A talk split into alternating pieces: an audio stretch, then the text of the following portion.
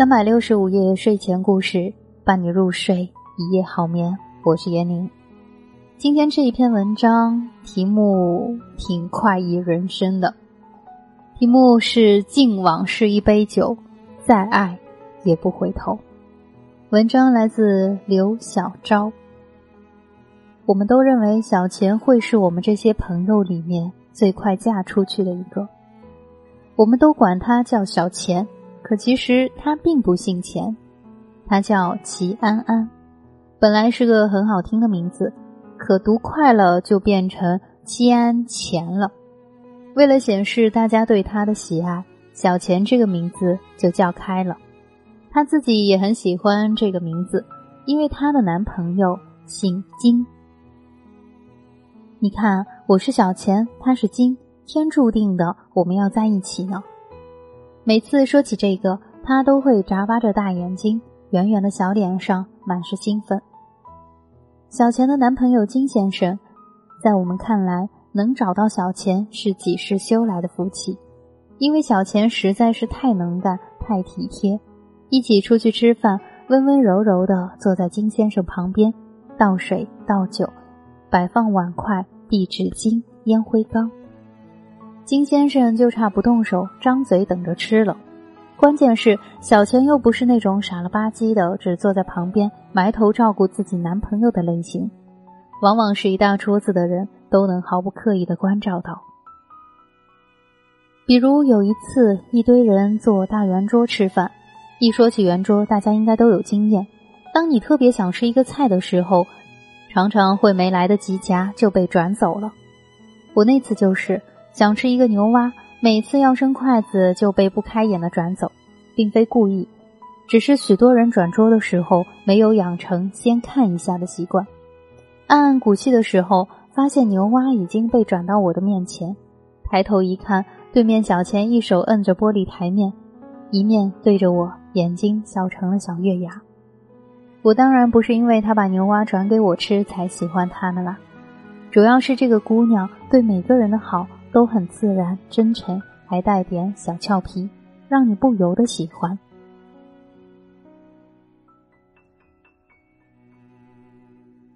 说起小钱对男朋友的好，那真心是可以写出一本指南书的。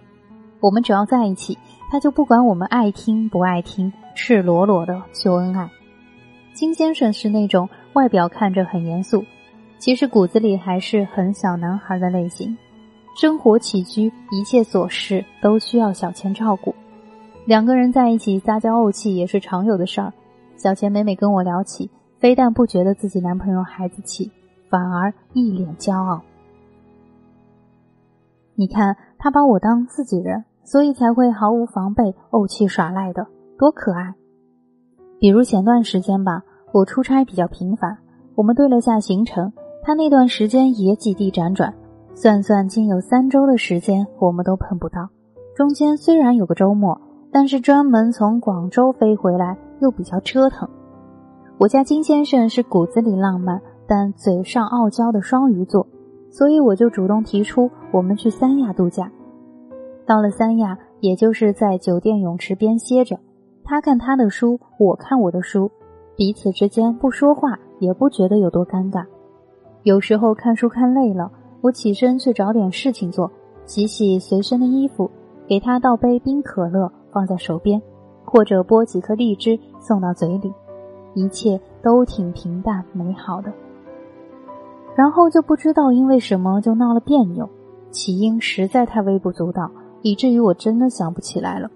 反正他气鼓鼓的背过身去玩 iPad 不理我，一面偷瞄我是不是有向他服软的意向。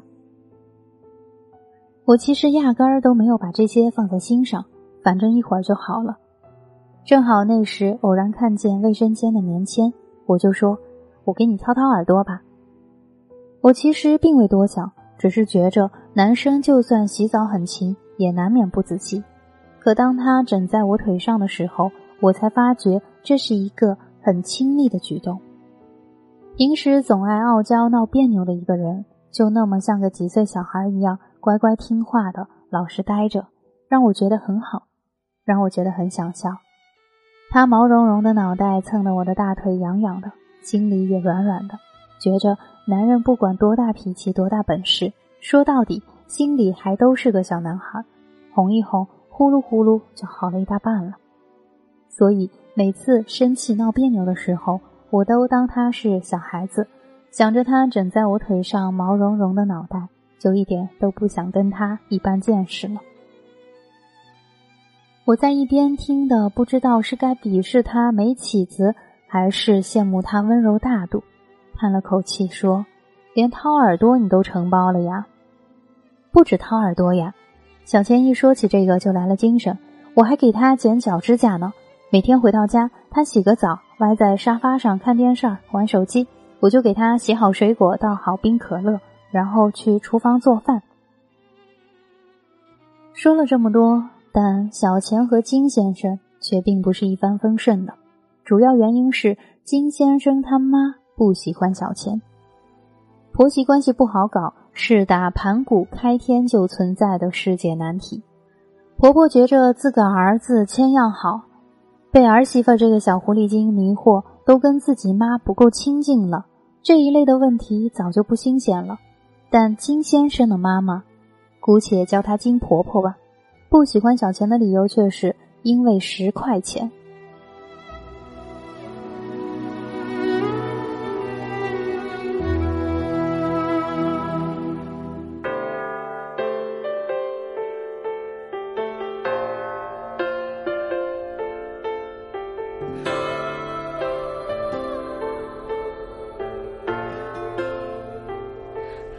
掉种过的花，重新的出发，放弃理想吧。事情是这样子的，有一天，小钱、金先生还有金婆婆一起出门逛街。金先生打小被溺爱长大，虽然非常孝顺，但也免不了有时候有点脾气。那天就不知道为什么，金先生和金婆婆就吵了起来。这个时候，小钱才被带见父母不久。面对着未来婆婆和未来老公的争吵，真不知道该怎么办，只好默默开着车。金先生晚饭喝了点酒，不能开车，然后就见金先生吵得气急，随手抓起刚交完停车费找的十块钱撕碎了，扔出窗外，也不顾小钱刚刚启动车子，推开车门就跑了。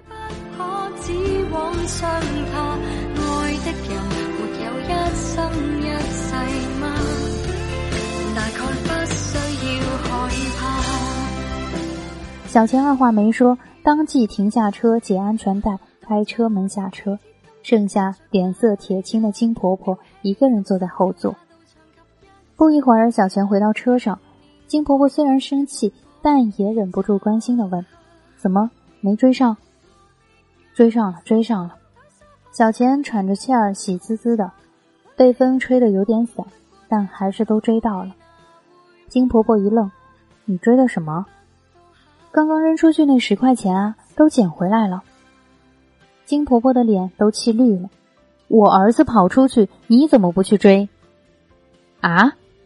看见金婆婆生气，小钱有点害怕的说：“我想着小金跑出去一会儿就知道自己回来了。他都那么大人了，钱要是被吹跑了或者别人捡着了，可就回不来了。”从那以后，金婆婆就明确反对自己儿子跟小钱在一起。理由非常明确，这个姑娘眼里只有钱，没有你。有一天你没钱了，她一定会离开你的。这样的女孩要不得。作为朋友的我们听到这个故事就被气乐了，忍不住敲了一下小钱的头。当着未来婆婆的面装也得装得像一点啊。小钱虽然是时常犯二，但也确实不傻，一脸无奈的看着我说：“可是那就不是我了呀。”装得了一时，装得了一辈子吗？但是平心而论，我们都觉得金婆婆实在是多虑了。金先生的条件固然不错，可是小钱也不差呀。关键是两个人在一起真的很恩爱，而且作为认识金先生七八年的朋友，明显感觉到他跟小钱在一起这三四年的变化。一方面是他自身工作事业上更上进了，另外一方面。能感觉到他越来越会顾及周围人的感受。单从对女朋友来讲，之前他带的姑娘过来，从来都是冷着人家。金先生跟朋友谈笑聊天，走在路上也是从来不管女伴在哪儿，而被小钱连打带骂教育的，已经俨然成为了一个貌似的绅士。走路会帮女孩子提前开门、摁电梯，上车会先开车门。尤其走在路上，偶尔和哥们儿聊开心了，走得快一点，回头看看小钱站在原地嘟着嘴，不要媳妇儿啦，顾不得兄弟嘲笑，总是屁颠屁颠的跑回来牵起小钱的手。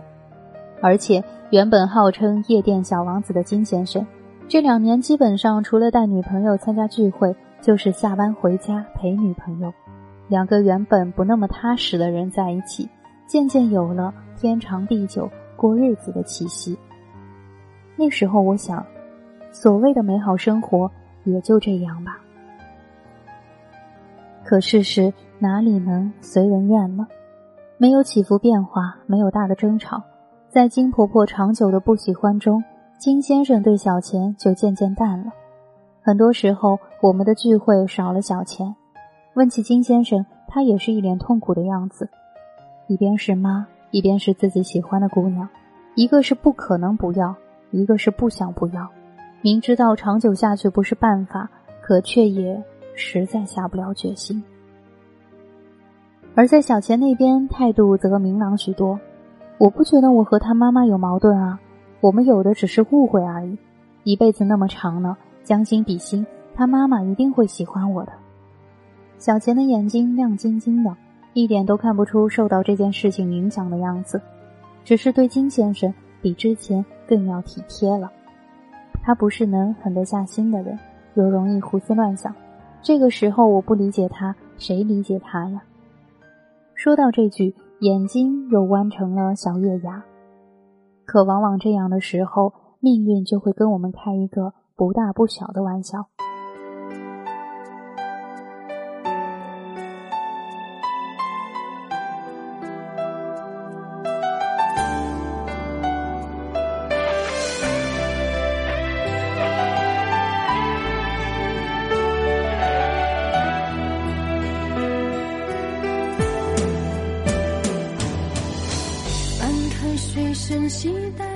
小钱有一天跟同事吃饭，其中有个新来的姑娘小玉，不同于小钱的娇小可爱，是那种高高瘦瘦、温温柔柔的志玲姐姐范儿。自打进公司的门，就被各种男同事觊觎。小钱是个非常讲义气的姑娘，于是那天在饭桌上，她一面摆着盘子，一面背负着公司众兄弟的期望，似无心实有意的问了一句：“小玉啊，你有男朋友没啊？”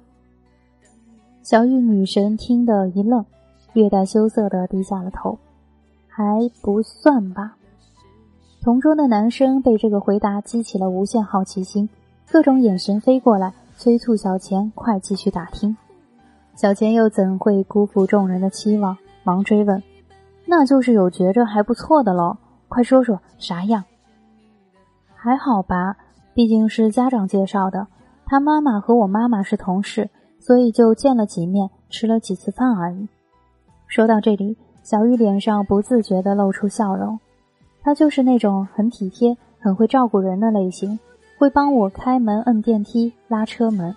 可能是双鱼座的浪漫天性吧，但又让我觉得很踏实。看着小玉脸上的神色，周围男生基本上都暗自叹了口气，只有小钱还锲而不舍地发挥着八卦精神。双鱼座好啊，我男朋友就是双鱼座，他多大了？在哪里工作？什么学历？靠谱吗？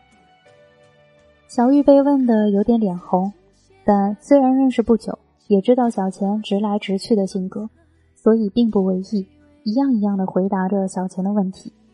这时候，因为在座的男同事们自知无望，已经自发的去讨论股市的话题了。小玉并未发觉小钱的脸色。随着他一句一句的回答，慢慢的由兴奋八卦的坏笑变得越来越冷。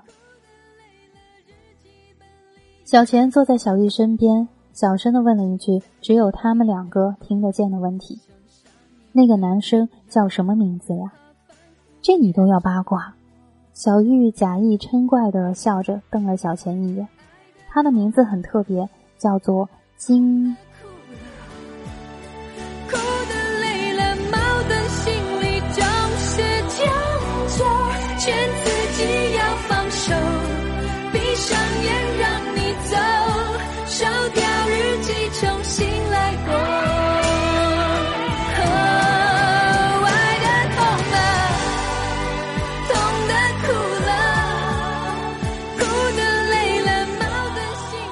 好像所有的解释都变得苍白无力。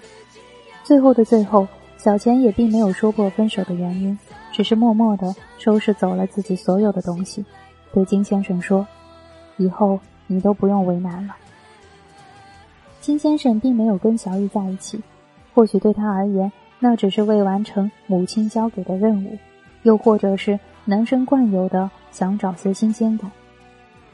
之后，我们看到的是他疯了一样的每天在小钱家楼下求原谅。要知道，长久以来，我们都认为一定是小钱爱金先生比较多的。可这一次，金先生想尽了一切他能想到的办法去挽回，发动了周围无数的亲戚朋友，甚至连金婆婆都放下身段去找小钱。可就算这样，小钱也只是礼貌的回应，却。再也没有回头。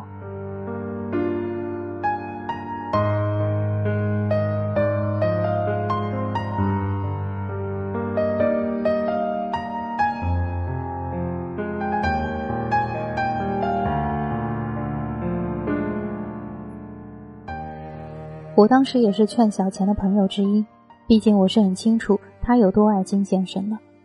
小钱没有解释太多，只是淡淡的说。在一起的时候，我爱的全心全意；不在一起了，我分的全心全意。有什么不对吗？很多时候，作为旁人，不了解全部的情况，也很难去理解当事人的选择。直到某天，我在微博上看到有人发了一条“你最想对前任说的话”，点赞最多的一句是“敬往事一杯酒，再爱也不回头”。忽然懂了。